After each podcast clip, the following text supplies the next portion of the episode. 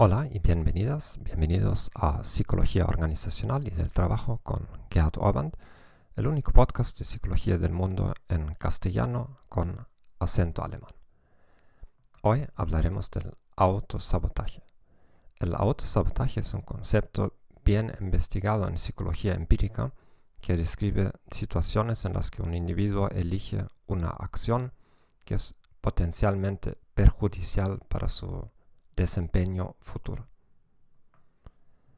En experimentos clásicos, a los individuos, después del éxito inicial en alguna tarea cognitiva en la que ellos mismos no entendían muy bien cómo lo lograron, se les pedía antes de la siguiente ronda de tareas que eligieran entre sustancias que potencialmente mejoran o impiden su desempeño en la prueba.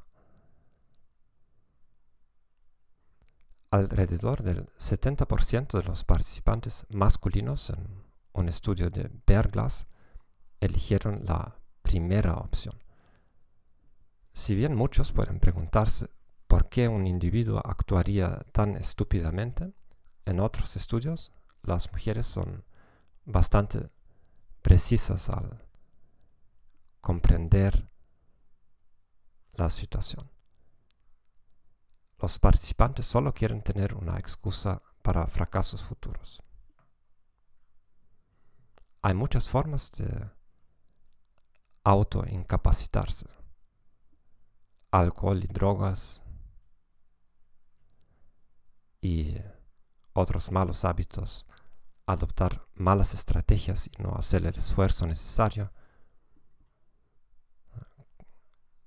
Conoces este fenómeno, el estudiante que va a una fiesta antes de un examen, el amigo alcohólico que si no estuviera viviendo sería el próximo Jimi Hendrix o Hemingway. ¿Por ¿Por qué la gente se autosabotea? La investigación ofrece varias explicaciones. Para proteger la propia imagen de uno mismo, si fallo no es porque no sea inteligente, sino porque simplemente no intenté lo suficiente.